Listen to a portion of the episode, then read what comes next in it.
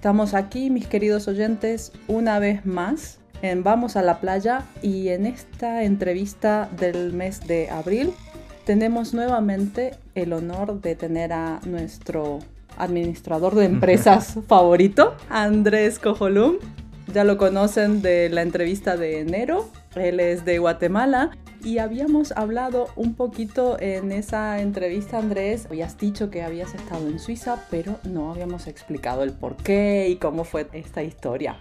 Bienvenido Andrés, antes que nada. Muchas gracias André y qué gusto estar nuevamente aquí con tus oyentes de Vamos a la Playa. Ya la segunda invitación, así que muy agradecido y pues muy entusiasmado de una nueva entrevista. Y sí, como tú mencionas, yo estuve viviendo en Suiza hace ya casi siete años. Estuve aquí por una experiencia intercultural como estudiante de intercambio. Esta experiencia pues fue luego de yo haber terminado el colegio o la escuela en Guatemala y lo que quería era tener una experiencia intercultural, venir a Suiza, conocer la cultura, aprender alemán y pues prácticamente sacarlo el mayor provecho de, tener esa experiencia. Vine aquí con una familia súper acogedora, fue una experiencia increíble, tal vez la mejor experiencia de mi vida y por eso estoy también de regreso aquí, pues al final un lugar donde dejé el corazón y pues vengo nuevamente, ¿no? Qué lindo. Andrés, pero ¿por qué Suiza? ¿Lo tenías tan claro? La verdad no, te soy muy sincero al principio, ¿no? De hecho, ni siquiera sabía si quería aprender alemán. La idea original era incluso ir a Londres a mejorar el inglés. Claro. No pensé en ese momento aprender un tercer idioma, pero también Suiza era una opción en ese momento para alumnos de Guatemala un poco más económica, pero uno tenía que estar entre los primeros tres promedios más altos en el colegio en Guatemala para poder optar a Suiza. Entonces, la verdad es que yo en el colegio fui un poco nerd y, y quise también tomar provecho de eso. Y bueno, mi mamá, ella trabajó para farmacéuticas con, con, bases aquí en Suiza en algún momento. Ella estuvo por acá también y ella me habló de lo magnífico que es este país. Y pues se equivocó porque en realidad lo que ella me dijo es solamente el 10% de lo increíble que yo vine a ver a este país. Entonces, al final, si lo veo en retrospectiva, la decisión fue más que correcta. Qué bien. ¿Y cómo aprendiste alemán? ¿Sabías algo de alemán antes de venir o lo aprendiste aquí así en frío? A ver, estando en Guatemala dos meses antes de venir a Suiza, fue cuando recibí la noticia de que al final se confirmó por medio de la agencia de intercambios que yo iba a estar aquí. Entonces yo dije, bueno, voy a aprender alemán, pero no quiero ir en cero. Así que hice un intensivo de dos meses en Guatemala.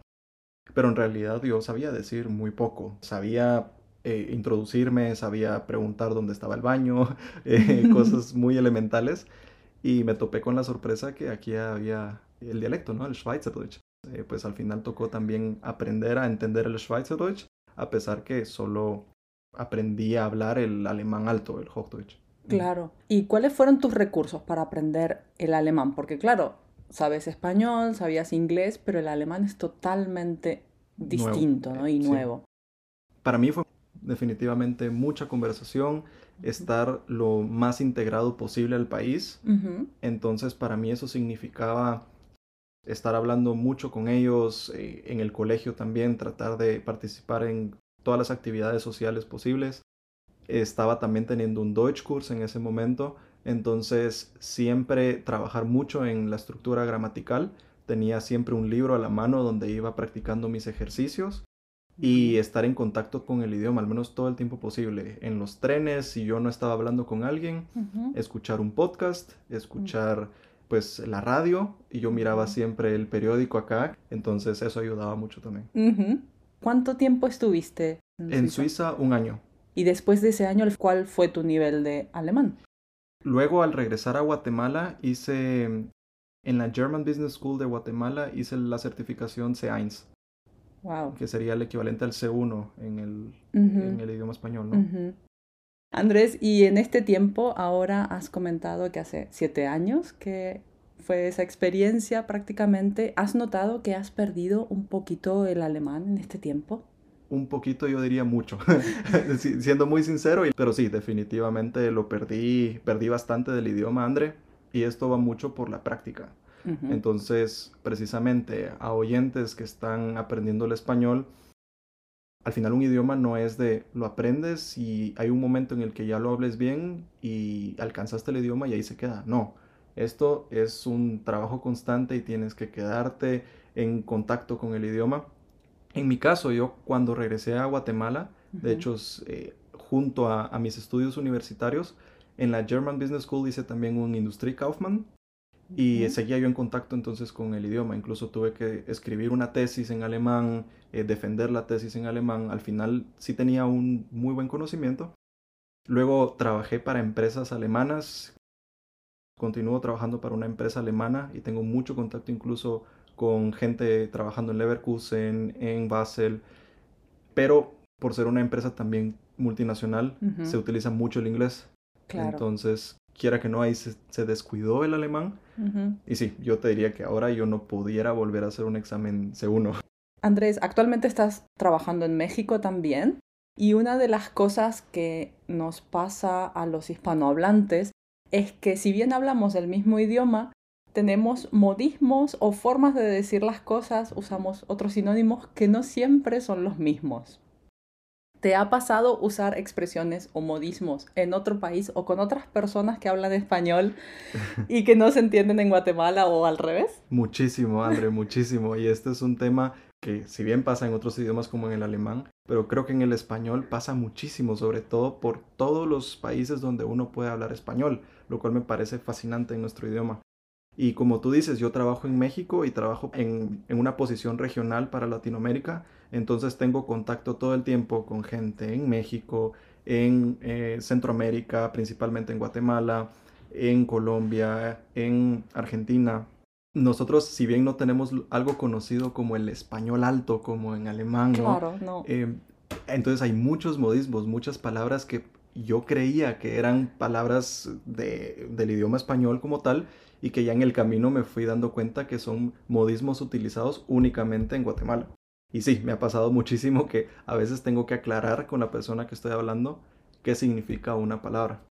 ¿Y cuáles son? ¿Nos puedes dar algún ejemplo de, esos modismos? Y a ver si yo los entiendo. Porque claro, por ejemplo, ¿tienes tú alguna otra forma en Argentina para llamarle al perro, al animal? ¿O solo lo conocen como perro? Mira, no, está el perro, pero por ejemplo en mi provincia concretamente le decimos choco. Choco. Por ejemplo, Choco en Guatemala pudiera significar alguien que no tiene vista. Por ejemplo, nosotros le decimos al perro Chucho. Por ejemplo, Colocho, alguien que tiene el pelo rizado. Ah. O con rulos. Yo una vez le dije a una compañera del trabajo, ah, qué, qué bonito te queda el pelo colocho. Y ella me pregunta, y ahí uno tiene que tener cuidado a veces porque se puede malinterpretar, ¿no? Creo que una vez fuera del aire estábamos platicando también de una experiencia que tuve una vez en un eh, business lunch. Estaba hablando un gerente comercial con, con el gerente de finanzas y le preguntaba cómo logra sobrellevar la diferencia horaria cuando le toca viajar de México a Suiza. Y él estaba hablando acerca de tomar unas pepas. Y bueno, o sea, él y yo se referían simplemente a unas pastillas de algún medicamento pero para otros países eso podría significar incluso una droga. Sí, yo no lo habría entendido. Y a una persona que no ve que dijiste recién choco, nosotros le diríamos chicato. Wow. O sea, eso no lo conozco yo.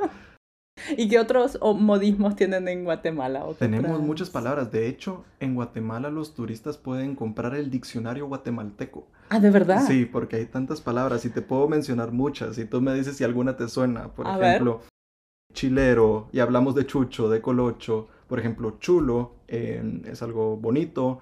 Eh, sheka es alguien inteligente. Sheka es también una comida.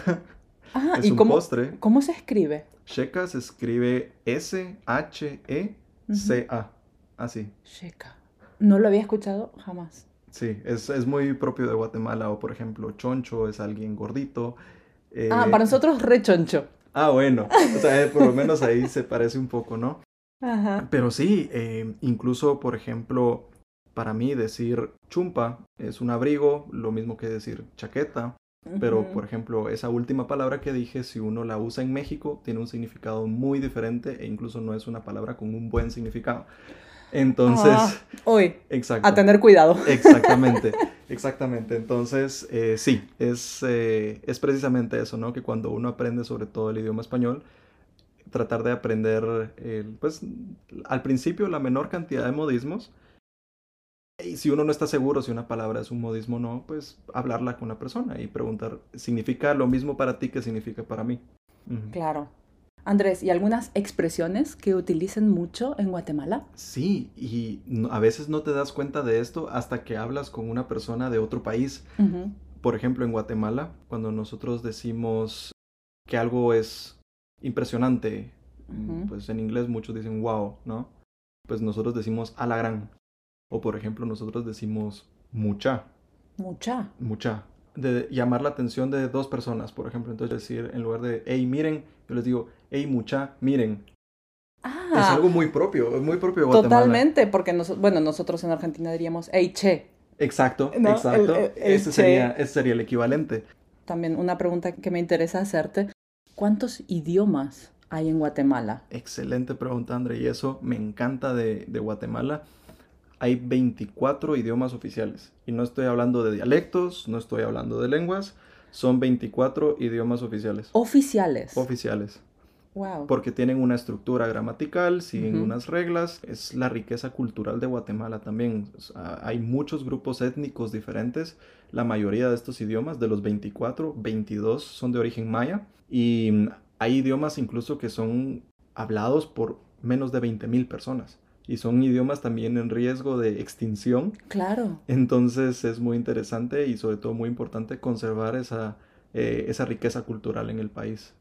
¿Y las personas que hablan esos idiomas pueden aprenderlos en las escuelas o cómo los mantienen? Eso es también muy interesante.